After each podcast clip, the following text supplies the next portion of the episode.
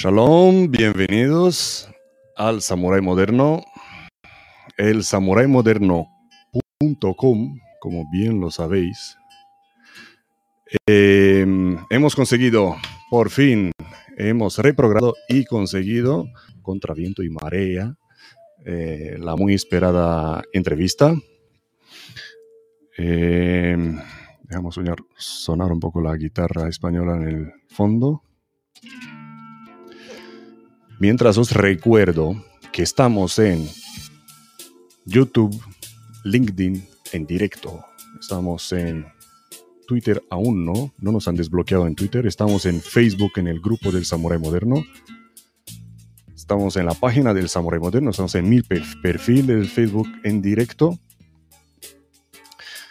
Para los que estáis en el grupo de Telegram, Telegram, el Samurai Moderno, sabéis ya todos estos enlaces donde podéis visionar esta entrevista en directo. Así que buscar el grupo en Telegram y unirse. Es un, es un canal, no es un grupo, ¿vale? Eso es lo bueno de Telegram, que los canales de difusión, vamos a bajarle, en los canales de difusión los miembros no ven a los demás miembros, ¿vale? Por la privacidad de elegido al Telegram.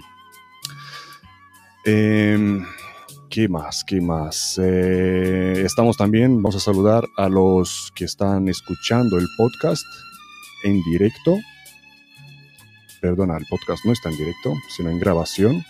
Vamos a poner aquí el chat para saludar a todo el mundo. Em, confirmar, confirmarme que nos estamos viendo, escuchando y hacer preguntas, ¿vale? Los que sabéis quién va a hablar hoy, eh, podéis hacer preguntas porque las vamos a pasar aquí en directo. Vale, Patricia, muchas gracias. Buenos días desde Guatemala. Va a ser una gran entrevista. Muy bien, muy bien. Vale. Ok, vamos allá. Vamos a empezar. La invitada de hoy, porque es una invitada, es Liliana Corniat. Liliana ha sido oficial de inteligencia durante 34 años, siendo los últimos como directora de terrorismo y delitos complejos, especialista en crimen organizado transnacional, directora del área internacional de IDES, IDES, si lo he pronunciado bien, investigando redes criminales entre América Latina y Europa. Es miembro del Foro Internacional de la Mujer, que vamos a hablar un poquito de ello, y vocal vicepresidente de AINCSE y FIPSEM en Argentina. Señoras y señores, tambores, por fin vamos a traer aquí enfrente a Liliana Liliana, bienvenida. Shalom. Shalom, Liliana, ¿cómo estás? Bien, muy bien. Muchas gracias por, esta invitación. muchas gracias a Luis Martínez Gavilán que nos, contactó de alguna forma. Sí, sí, gracias, gracias Luis Martínez Gavilán por la, por la conexión, por la recomendación. Qué buena recomendación. Eh, ¿De dónde nos hablas? Les hablo desde Argentina desde Argentina. Otro invitado desde Argentina, desde el otro lado del charco, ¿no? ¿Cómo está el tiempo por ahí? ¿Cómo estáis pasando esto, lo de la pandemia, las restricciones ahí? Eh, bueno, estamos eh, atravesando un, periodo bastante complejo de Argentina, como, fue bien difundido a nivel mm. internacional, tuvo una de las de las restricciones, de las cuarentenas más largas eh, mm. y, más acatadas por la población en la pandemia. Y, estamos, eh, bueno, sufriendo las consecuencias de esto, ¿no? De eh, un, parate económico, un, mm. un, impacto, un fuerte impacto sobre la economía y también un fuerte impacto social, ¿no? Esto también se ve en otros lugares del mundo, no es privativo de la Argentina. Eh, esto ha, ha generado un, un clivaje a nivel mundial. Sí. Siempre, digo que en el siglo XX ha habido dos clivajes importantes. El, primero fueron las Torres Gemelas, los atentados las torres, que generaron un cambio geopolítico y estratégico importante. Y esto también, porque tiene consecuencias que van mucho más allá de lo sanitario. Sí, sí, las medidas que se van a tomar ahora van a ser mm, para larga. Igual que las medidas en las medidas en contraterrorismo que se tomaron en aquel entonces, después de. Exactamente. Sí. Vamos a abrir este libro que es Liliana Corniat y vamos a ir por capítulos, ¿vale? Vamos a empezar por el primer capítulo. Bueno, ah, por el primer capítulo, lo que nos interesa a nosotros. no vamos a ir tan lejos. Eh, Liliana, ¿cuándo empezó todo? ¿Cómo entraste en, este mundillo de la inteligencia? Uf, eh, si te dijera que el origen, origen, debe mm. ser 59 años cuando nací. Entonces hemos ido, boom, a la, génesis. Ya, ya tenía una, eh, preferencia, ¿no? Eh, ¿Cómo fue? tiene que ver con, creo que con dos momentos. Uno, uno fue la formación eh, familiar, en, nada que tenga que ver con influencia como tal. Mi padre era médico, pero era mm. una persona muy eh, interesada por, el tema de la diplomacia, por las relaciones internacionales, por la investigación, la mm. defensa, la seguridad, y todo eso me fue siendo transmitido eh, desde que era chica, desde que era muy chica. Yo leía los diarios así, a los 8, 9 años, y le contaba las noticias, me acuerdo. ¿Y no quería que seas doctora? Yo quería ser médica originalmente, pero no. Mm. Eh, eh, hubo hubo una, una notable preferencia eh, por, por, este mundo de, de, la seguridad, de la mm. defensa originalmente. Y bueno, y, el, y, en segundo lugar, un segundo momento fue el de la formación, el de elegir qué carrera académicamente hablando quería seguir. Y bueno, yo me formé en relaciones internacionales y después se especialicé en geopolítica. Mm. Y, bueno, eh, dentro del, del, área enorme que constituyen las relaciones internacionales, siempre tuve una preferencia marcada por todos los temas de seguridad, de inteligencia y de, y de defensa. Mm. Y, cómo te has decidido? en algún momento eh, fui convocada eh, para ingresar en, la actividad de inteligencia y, y, bueno, y desde allí hasta hasta hace muy poco tiempo, cuando me retiré, eh, fue como no haber trabajado nunca porque fue una, una pasión permanente. Sí, ¿no? Sí, es verdad, ¿no? Lo que dicen, eh, haz lo que te gusta y nunca, no vas a trabajar ningún día. Mm. Eh, ¿Tú qué formación tienes? yo me formé en, relaciones internacionales y en geopolítica, académicamente. Después, bueno, durante el curso de la carrera fue la formación específica de las distintas áreas. Eh, en, tu, en tu perfil en, Facebook, por ejemplo, tienes a una, una, chica que corre, está así, corriendo. Eh, ¿Estás entrenando? ¿Qué estás haciendo? Sí, yo entreno eh, carreras de media maratón y maratón. Maratón, madre mía. Hace, hace unos, unos cuantos años, en realidad siempre fui bastante deportista, hmm. pero eh, me estimuló a correr uno de mis hijos, que es corredor, eh, es atleta, y, yo lo hago en forma amateur para mí correr tiene que ver con una calidad de vida, con la calidad de vida, con, lo que tiene que ver con esto, ¿no? Eh, no mm. Nunca tuve una vida sedentaria, eh, apuesto mucho a, que el deporte es eh, absolutamente necesario para mejorar mm. la calidad de vida. Sí. Y, a nivel social creo que es tan importante como parte de la educación como vector, mm. vector de desarrollo y de evolución. Correcto, correcto. ¿Cómo lo ha pasado una persona que le gusta correr maratones durante, durante el, cuando nos encerraron con en marzo de la pandemia? ¿Cómo lo pasaste tú? Bueno, yo, yo eh, siempre me he cuidado bastante, pero nunca dejé de, mantener una vida eh, normal, así de salir, de salir lógicamente con las restricciones que había, con las limitaciones. Eh, mantuve una actividad bastante, bastante aproximada a mi vida normal. Y bueno, por supuesto que como muchas otras personas, aproveché mucho los tiempos mm. del, eh, home office o, de tener que estar en casa más tiempo para formarme, más para continuar formándome, para realizar eh, cursos, eh, para terminar mi, especialización en geopolítica, para también participar de actividades, de webinars. Eso te iba a preguntar, ¿te sigues formando? Sí, sí, sí, sí, sí.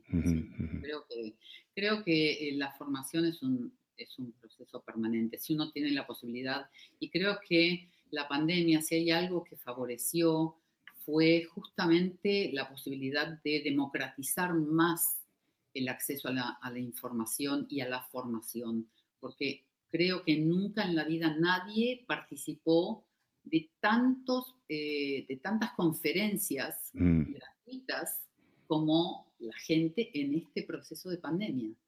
Eh, yo nunca vi eh, por, internet, por redes sociales, tanta oferta de, eventos, que no necesariamente cursos ni procesos de formación formales, que, siguen siendo, que siguen teniendo un costo, mm. pero sí de todas aquellas actividades, seminarios que, que informan y que permiten eh, que la gente acceda a través de su ordenador, de su, de su notebook, de su teléfono mismo, mm. a, escuchar a personas que siempre te enseñan. Sí, sí, sí. ¿Has hecho alguna arte marcial? No, eh, solamente entrené un poco en tiempo Krav Maga. claro, claro. Bravo, bravo. Como defensa. y personal. Y no, mi, otro de mis hijos sí es instructor de Jiu-Jitsu y es eh, cinturón negro y, wow. y, vive en Estados Unidos. Wow, wow, wow. ¿Cuántos, eh, ¿Cómo es de grande la familia? Eh, yo tengo cuatro hijos, mm. todos adultos, todos, todos ya independientes mm. desde, un buen tiempo.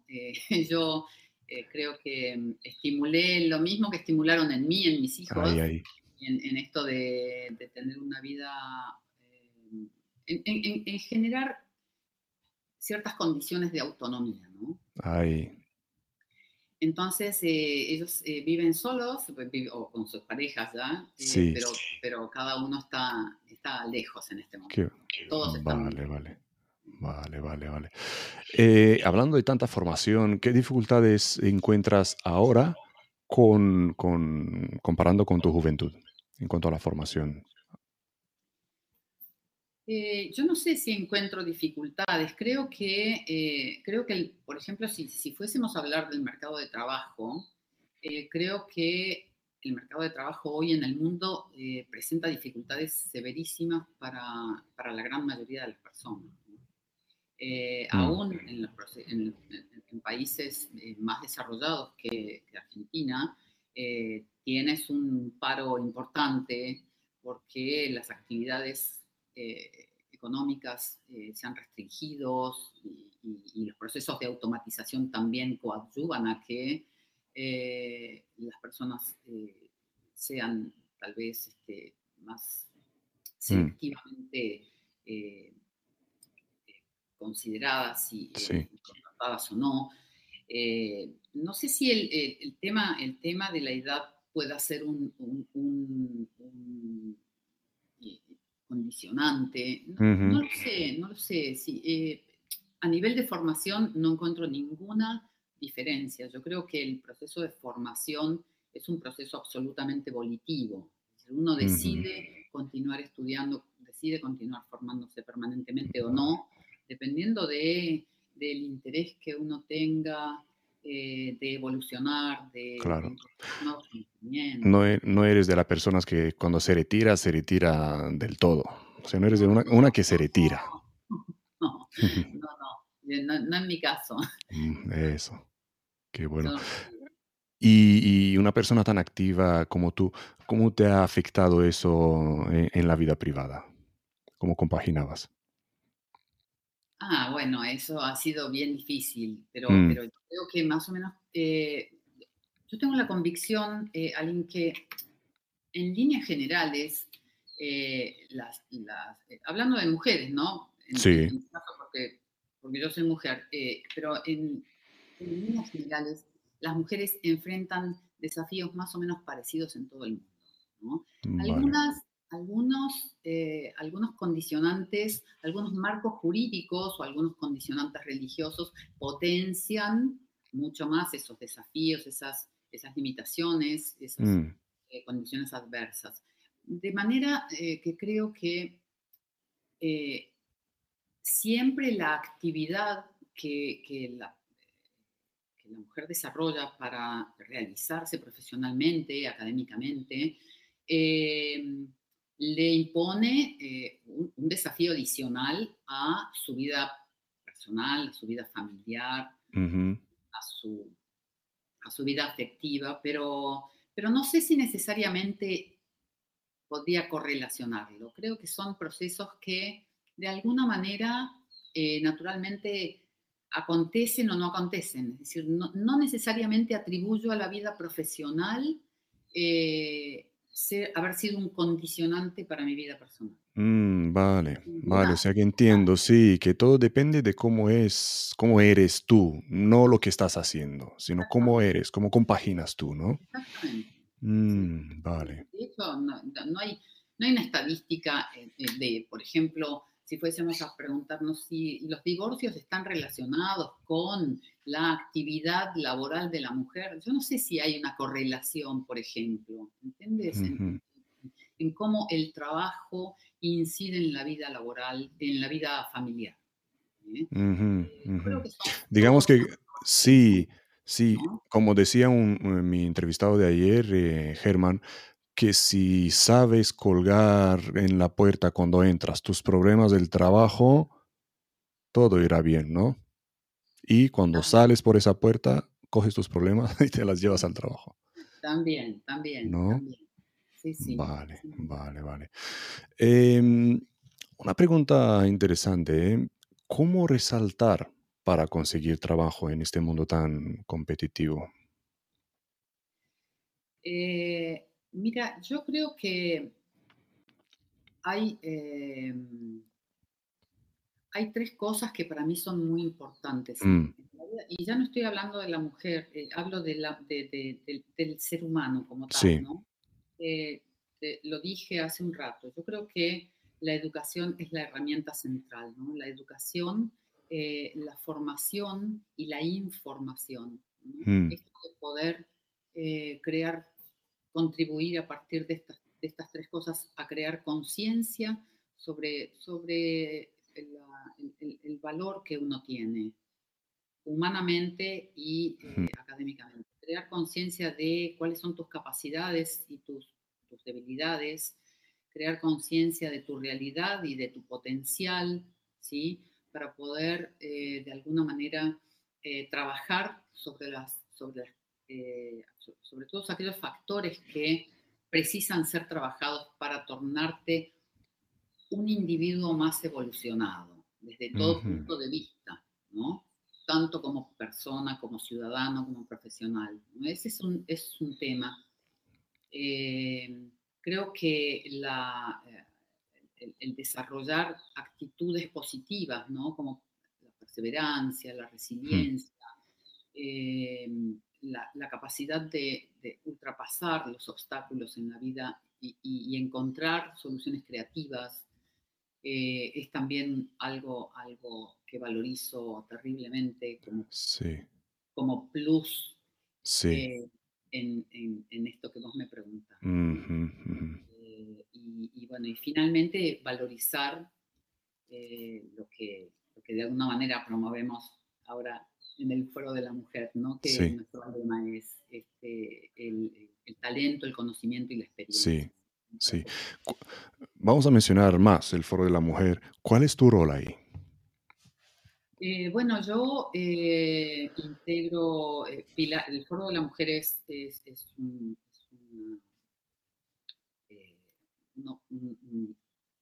proyecto gigante, idealizado por, por, Luis María Martínez Gavilán y Luis Martínez Gavilán mm. hace unos años, que nace ah, vinculado a la Feria Internacional de, Galicia, SEDEXPO, mm. y y cuya presidente es eh, Pilar Rangel. Sí. Yo soy eh, parte del staff eh, con Pilar, con este, Elisa González, con Nieves Beitía y estoy en el área administrativa como subsecretaria o vicesecretaria. Y también estoy en el área de comunicación con Milagros Céspedes. Con Milagros. redes sociales. Hmm. Eh, falta, ¿no? Falta poco para el Foro de la Mujer, si no me equivoco, es, ¿está para el año que viene? Ya somos una asociación, nos hemos constituido como, como asociación y la idea es eh, potenciarlo a nivel internacional.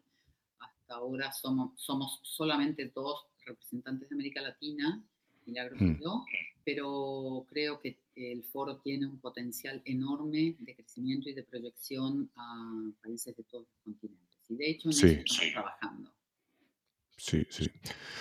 Eh, sin duda, sin duda, un foro de la mujer está muy, muy bienvenido y además con grandes nombres como ustedes. Em, vamos otra vez em, atrás, eh, hacia algún suceso que te ha enseñado una gran lección de vida. Em, no necesariamente tiene que ser laboral. El, suceso, el suceso creo que, me ha enseñado una gran lección de vida ha sido eh, enfrentarme al desafío de criar cuatro hijos. Yo creo que en la vida de las personas eh, ese es el mayor, el mejor laboratorio de experimentación, mm. de ensayo y error y de aprendizaje. Y es, eh, creo que sí, es, lo que más, es lo que más me, enriqueció y me lapidó humanamente. Wow, wow. Sí, eso, es, Es verdad, es verdad. ahí detrás, ahí detrás tenemos también, a ver si apunto bien, ahí detrás tenemos también a mis dos gemelitos, Dan y David, que también me están dando grandes lecciones de vida. Bueno, tienes un largo camino para recorrer. Sí, sí, sí, sí, estoy empezando. Van a cumplir cinco años. Em, pero, ¿algún error que has cometido y te ha enseñado una lección? Sí, no, muchos, definitivamente. Este, sí, creo que definitivamente también eh, debo haber cometido eh, varios errores eh, profesionales, y, personales. Tal vez, este, bueno, em, quizás algún error haya sido no haber escuchado a tiempo mm. alguna recomendación que no voy a, a, relatar la anécdota, pero, pero que de alguna forma me enseñó a que, debemos escuchar más, ¿no? que, que, siempre debemos estar atentos más a, escuchar que, a hablar. Que, la mm. única forma eh, o que la mejor forma de, aprender es escuchar de los que saben, eh, que eh, nos pueden transmitir. ¿Y por qué crees que no has escuchado? ¿Fue por el ego, por el orgullo? Yo creo que, siempre, siempre en la vida estamos trabajando sobre, sobre nuestros egos, mm. sobre, nuestros, sobre nuestras particularidades. Sí, sí, eh, Cuando, cuando creo que creo que vencer los egos, tanto a nivel personal y lo vemos a nivel institucional, inclusive cuando trabajamos con otras mm.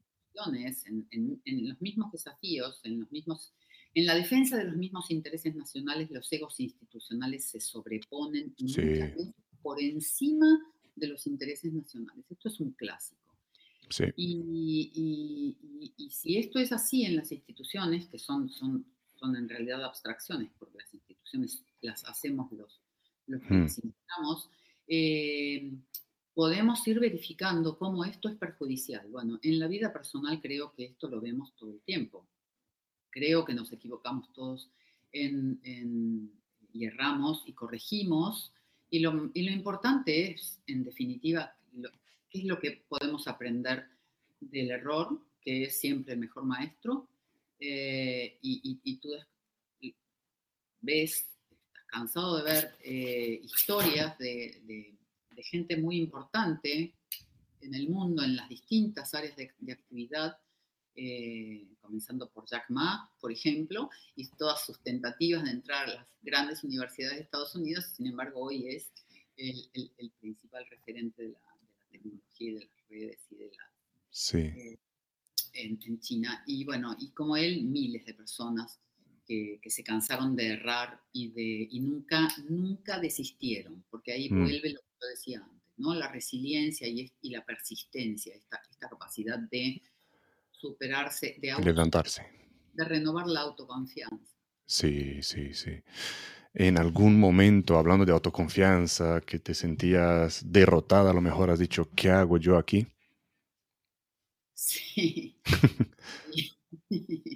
sí, definitivamente. Varias veces me lo pregunté en la vida, pero bueno, em, eh, creo que, que en, lo personal eh, puede haber sido tal vez más, más, eh, más habitual esto, ¿no? más, más recurrente quizás. Mm. porque, bueno, la vida siempre te, te, coloca en situaciones donde, donde te, te preguntas, ¿no? ¿Qué haces aquí? no todas esas situaciones son conducentes y enseñan. Y, y, las que no son conducentes y no enseñan, para mí no, no son demasiado productivas. No, no permanezco en lugares que no, que no me, me, generan un, un, feedback y un, y un impacto eh, que humanamente sea, sea productivo.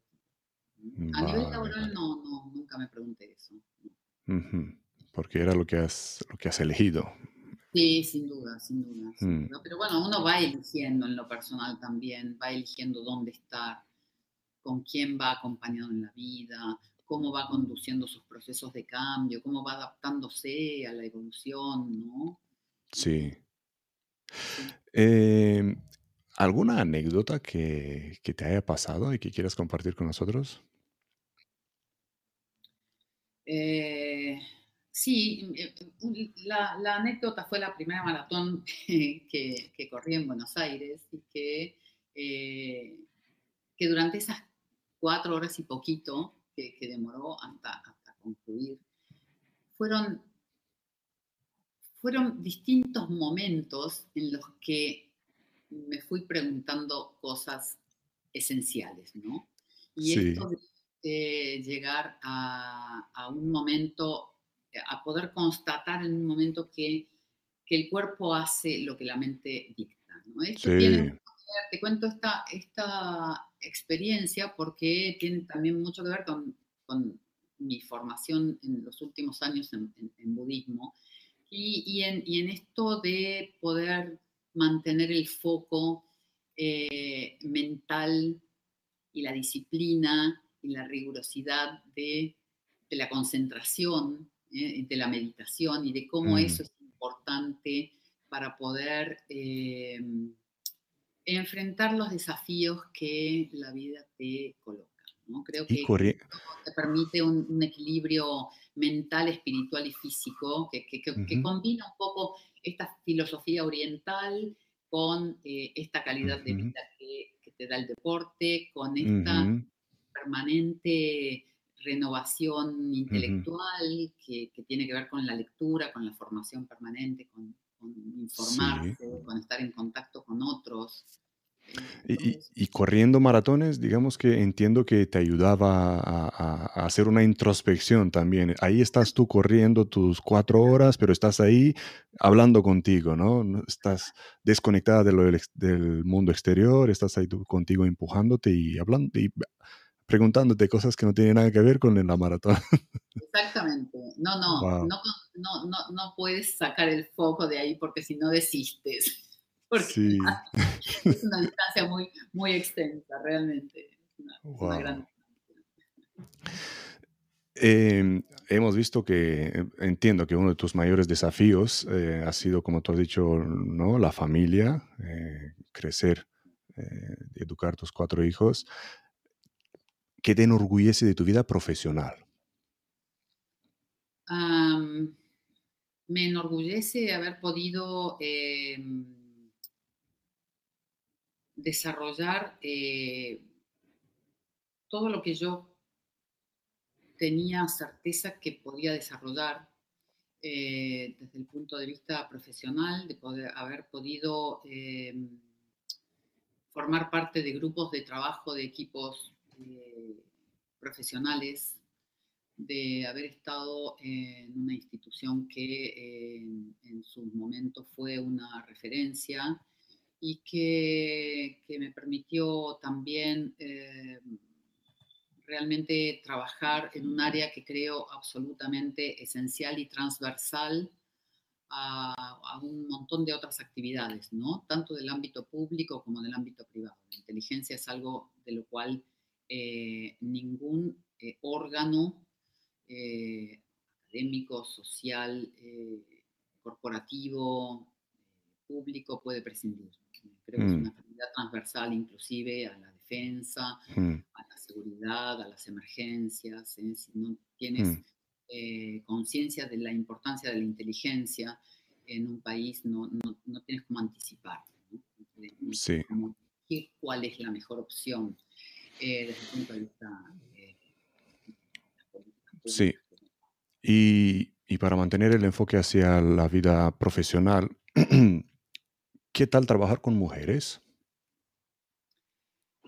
Eh, yo creo que es absolutamente em, constructivo trabajar con mujeres. Yo, bueno, estoy en una actividad eh, que, como en muchos países del mundo, eh, ha sido un, nicho más masculino, sobre todo en determinadas actividades, pero tuve la oportunidad de trabajar con mujeres muy capaces, mm. eh, tanto argentinas como, como, del exterior, eh, con personas eh, de una excelencia profesional impecable.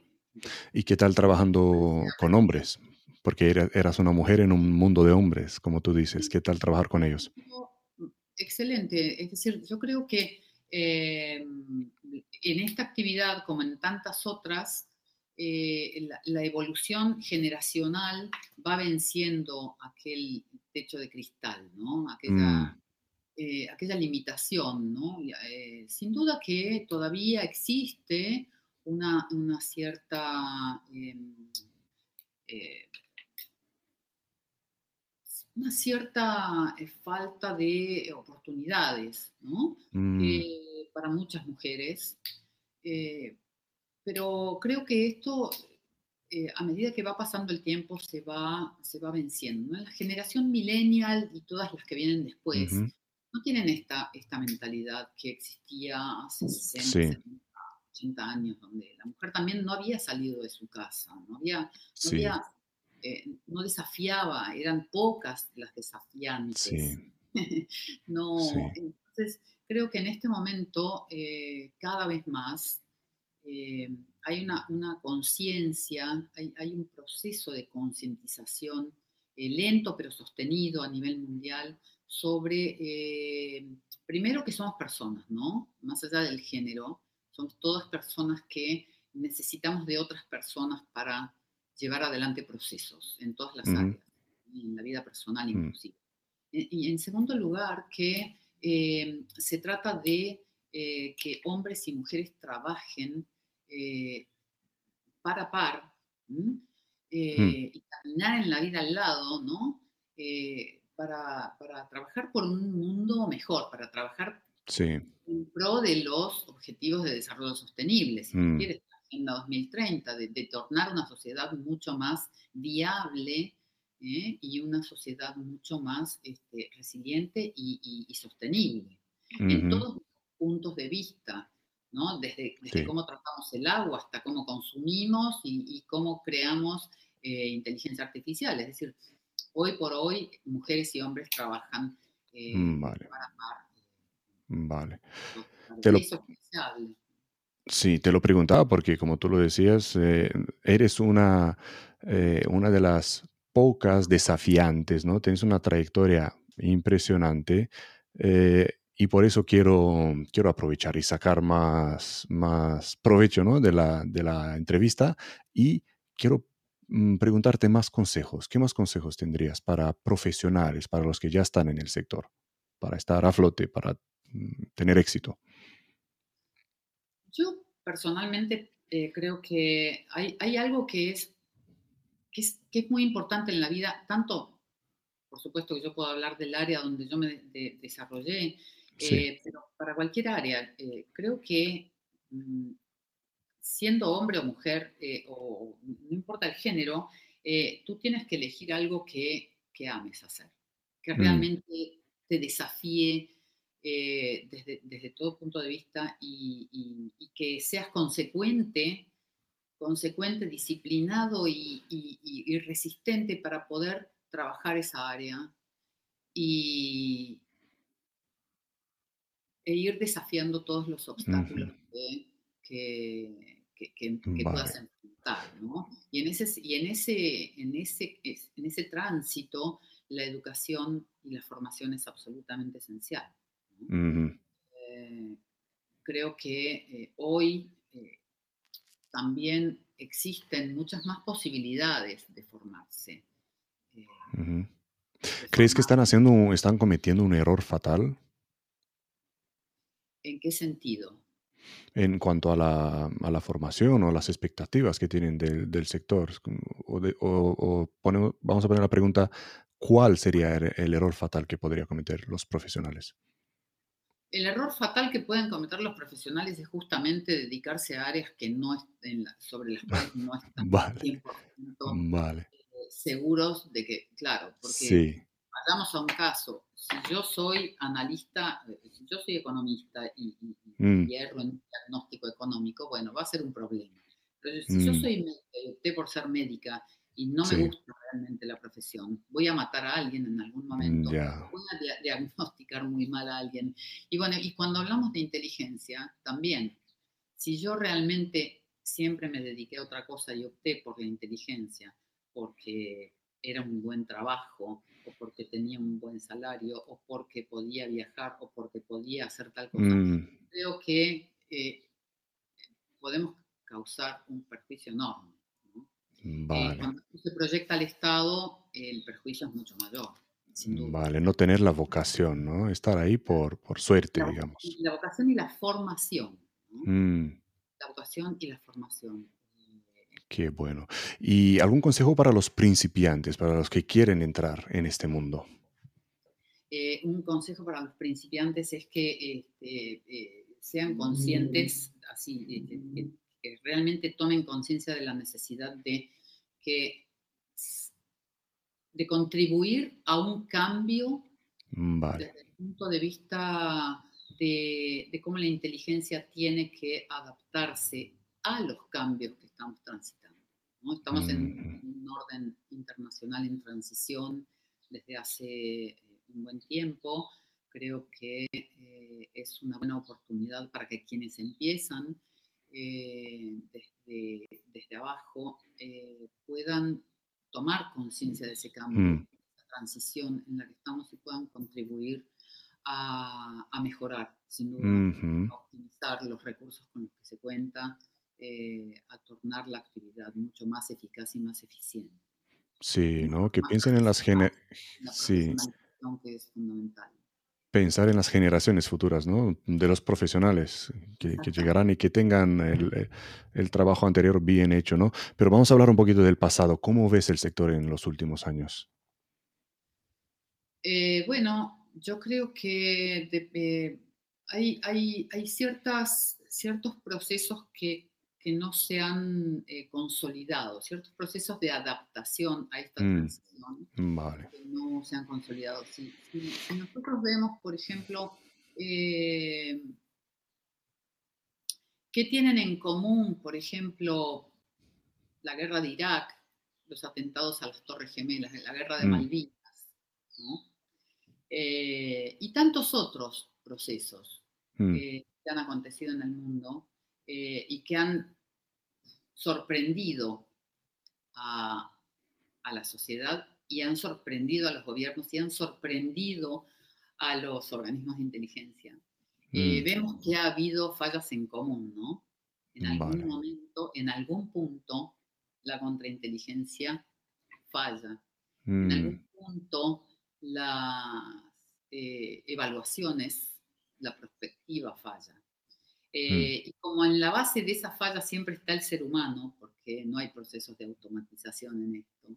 El factor eh, humano siempre, ¿no? El factor humano termina siendo la mayor capacidad o la mayor debilidad de cualquier corporación, de cualquier institución, de cualquier eh, gobierno, sin duda. Mm.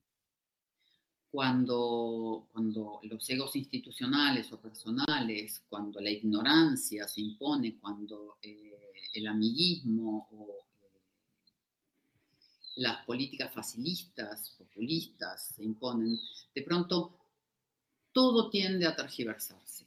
Entonces no es solamente un factor, no es solamente una actividad la que eh, de alguna forma se ve perjudicada, es, toda una sociedad. Vale, vale. Y entonces, ¿Alguna previsión de futuro? ¿Es usted optimista?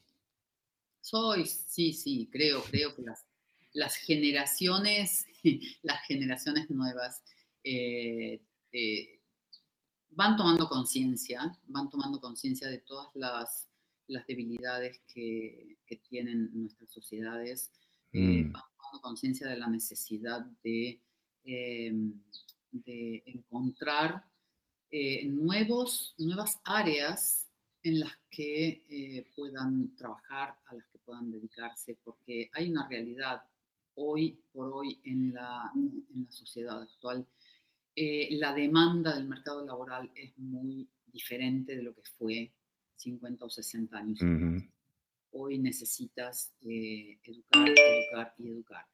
Necesitas formar, necesitas concientizar de una forma mucho más intensa que, antes. Sí.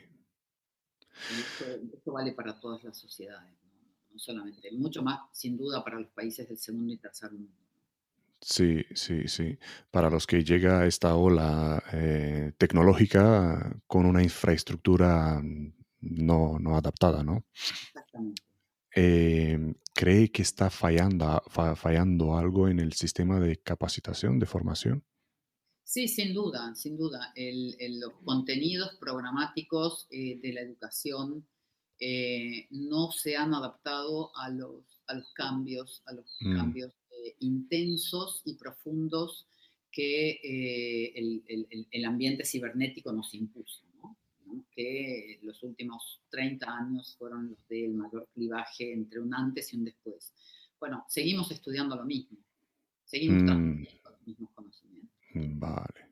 Eh, esto en los países de menor grado de desarrollo relativo es crítico. Mm.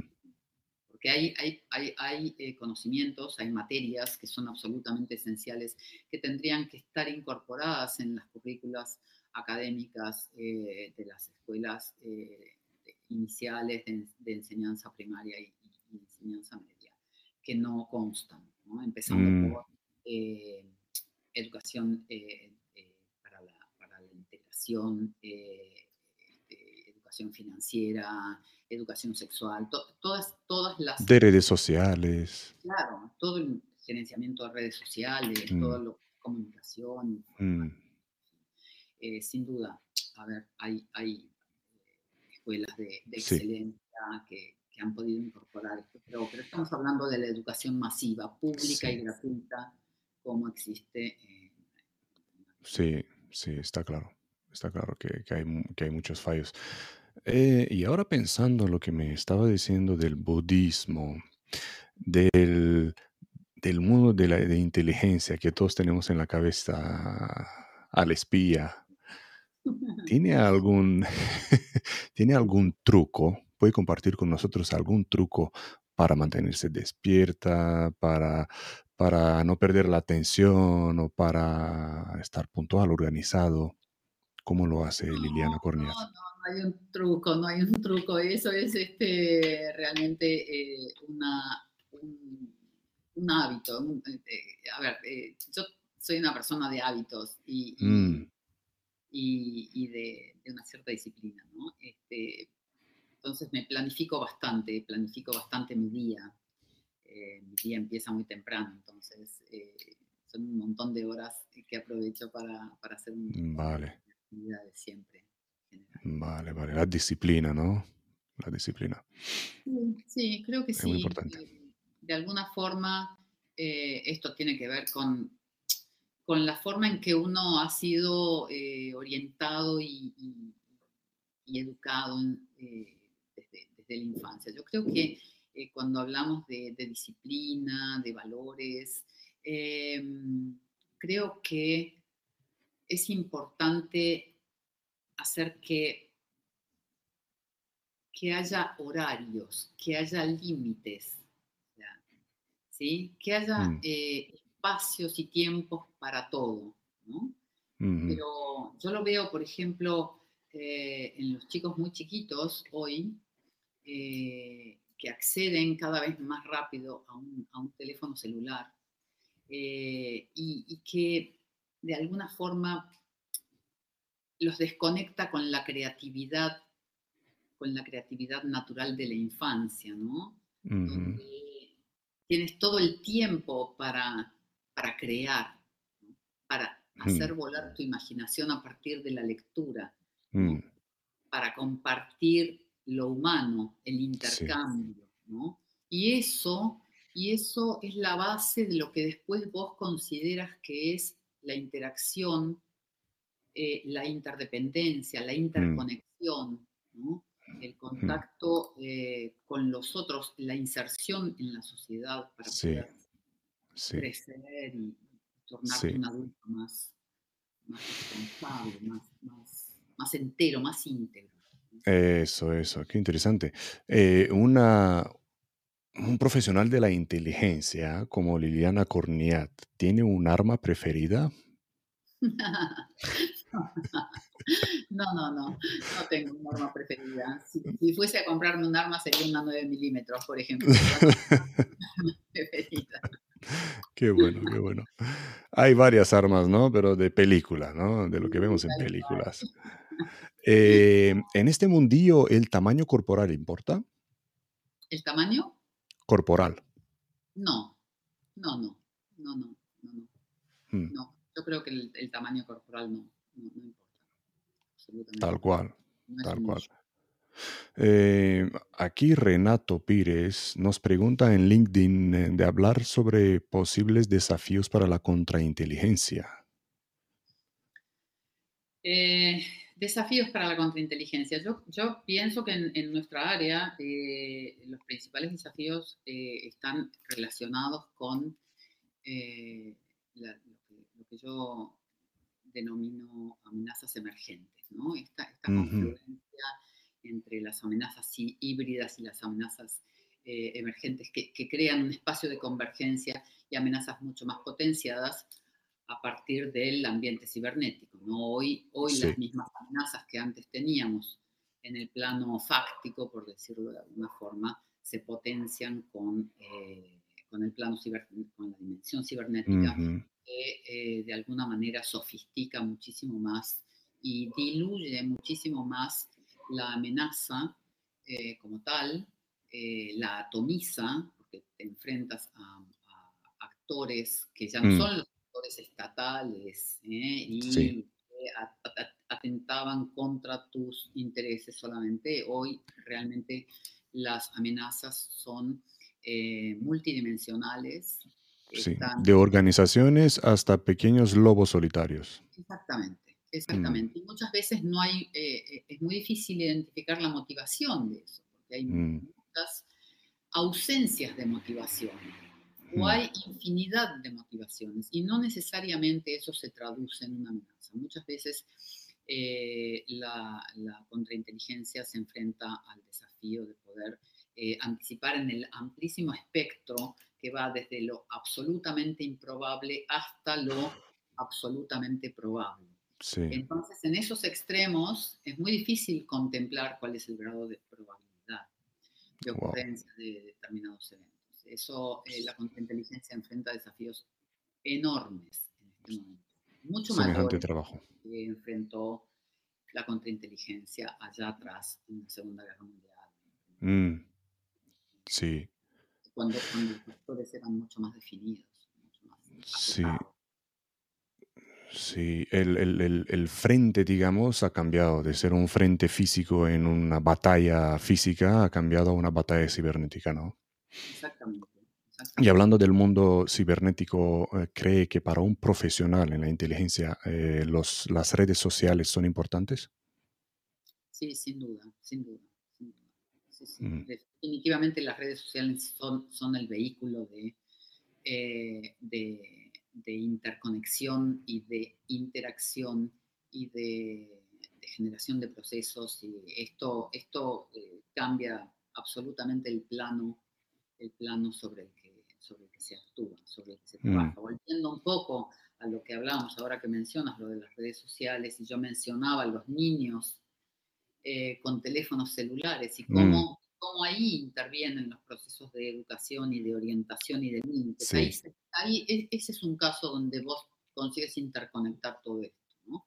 Cómo mm. anticipas que eh, a través del acceso de ese niño en edad temprana a un, a un, a un mundo cibernético que no domina y sobre el cual no tiene la menor noción de cómo puede eh, afectarlo, eh, cómo controlas, cómo limitas, cómo orientas, ¿eh? cómo censuras de mm. alguna forma el acceso, cómo previenes y anticipas que eh, determinados vectores que son una amenaza, eh, desde el punto de vista de acoso, por ejemplo, eh, o de cooptación de jóvenes, organizaciones terroristas, o, y así por delante, cómo, cómo consigues tú orientar.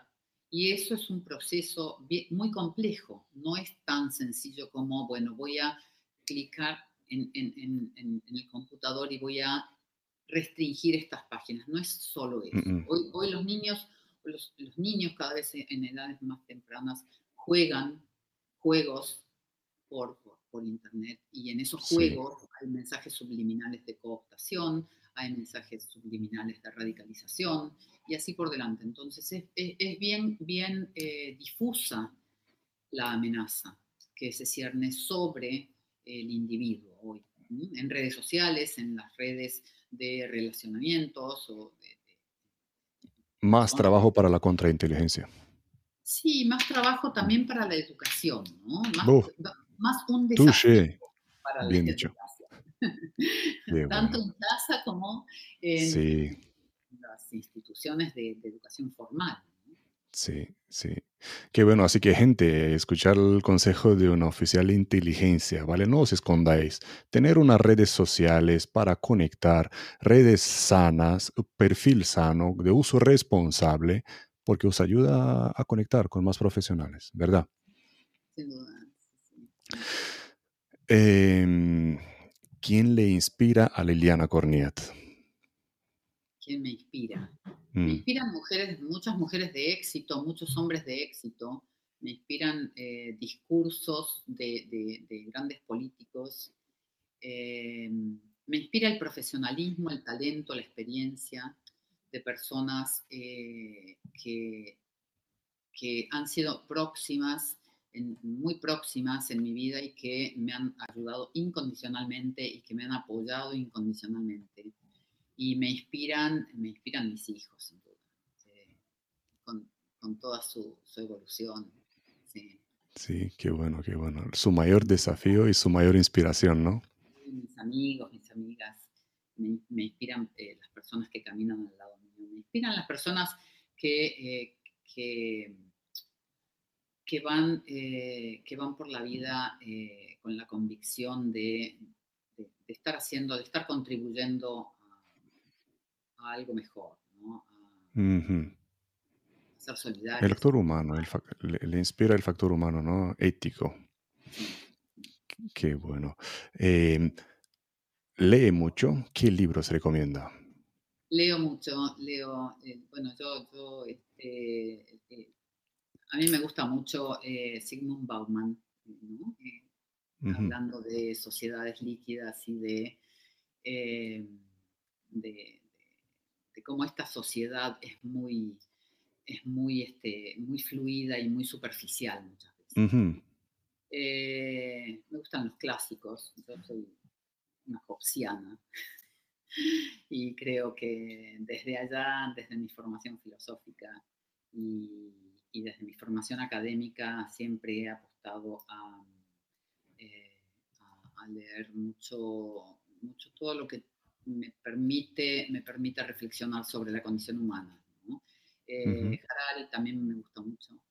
Y bueno, en fin, eh, soy, soy bastante ecléctica, igual que con la música. Mm, vale, vale. Porque de música, ¿qué, qué música escucha? Todo tipo de música en general. Ajá. Lo mejor de, todo. sí, sí, sí. Yo me levanto con música, la verdad es que la música, la música hace la diferencia en el día. Sí, ¿no? Sí, sí. Y esto lo he visto viajando por América Latina, lo he visto, que la música hace la diferencia. Porque venimos, vengo de, una sociedad que no vive tanto con música, pero aterrizas ahí en el, en el continente nuevo, en el, en el nuevo mundo, y todo es con salsa. Y ahí si suena salsa, da igual si lo que pase mañana. no, es impresionante. Son, sociedades un poco más, más leves, por decirlo de alguna forma. leves, sí. Y antes de terminar, Liliana, ¿dónde te puede encontrar la gente? En LinkedIn, eh, mm. redes sociales en Instagram, en el Foro de la Mujer, en el Foro Internacional de la Mujer. Eh, quiero mencionar nuevamente como algo, como un, proyecto muy importante, eh, convocar eh, a personas que quieran sumarse a este proyecto que, que, nuevamente ¿no? estimula el talento, la, experiencia y, la, el conocimiento como, como, vectores para el progreso, para la, la creación de una sociedad un poco más más, sana, más saludable, más justa y más eh, Sí, el Foro de la Mujer, señoras y señores, ahí tendréis a Liliana Corniat. Eh, muchísimas gracias, Liliana, por todos los consejos y por lo poco que hemos conseguido en esta casi una hora de, de entrevista. Em, es algo, algo nuevo para, para, el canal del Samurai Moderno, hablar con alguien del mundo de la inteligencia y, y que sea una mujer además. Eh, estoy muy agradecido de haber encontrado el tiempo y conseguir hacer, hacer la, la entrevista. Muchísimas gracias otra vez. Los detalles, gracias, los detalles de la mm, de los perfiles de, Liliana estarán en la descripción del vídeo para quien quiere eh, conectar y preguntar más cosas, aprovechar y conectar con Liliana. Em, algún vamos a mencionar los autores en los comentarios, los libros que hemos, eh, que hemos mencionado aquí en la entrevista para quien esté interesado. Y nada, ya sabéis, em, para cualquier pregunta, tenéis a Liliana Corniat eh, en, en, LinkedIn, más que nada. Muchas gracias, Aline. Muchas gracias a todos. Gracias, gracias. Señoras y señores, para ustedes, Liliana Corniat. Muchísimas gracias. Hasta la próxima.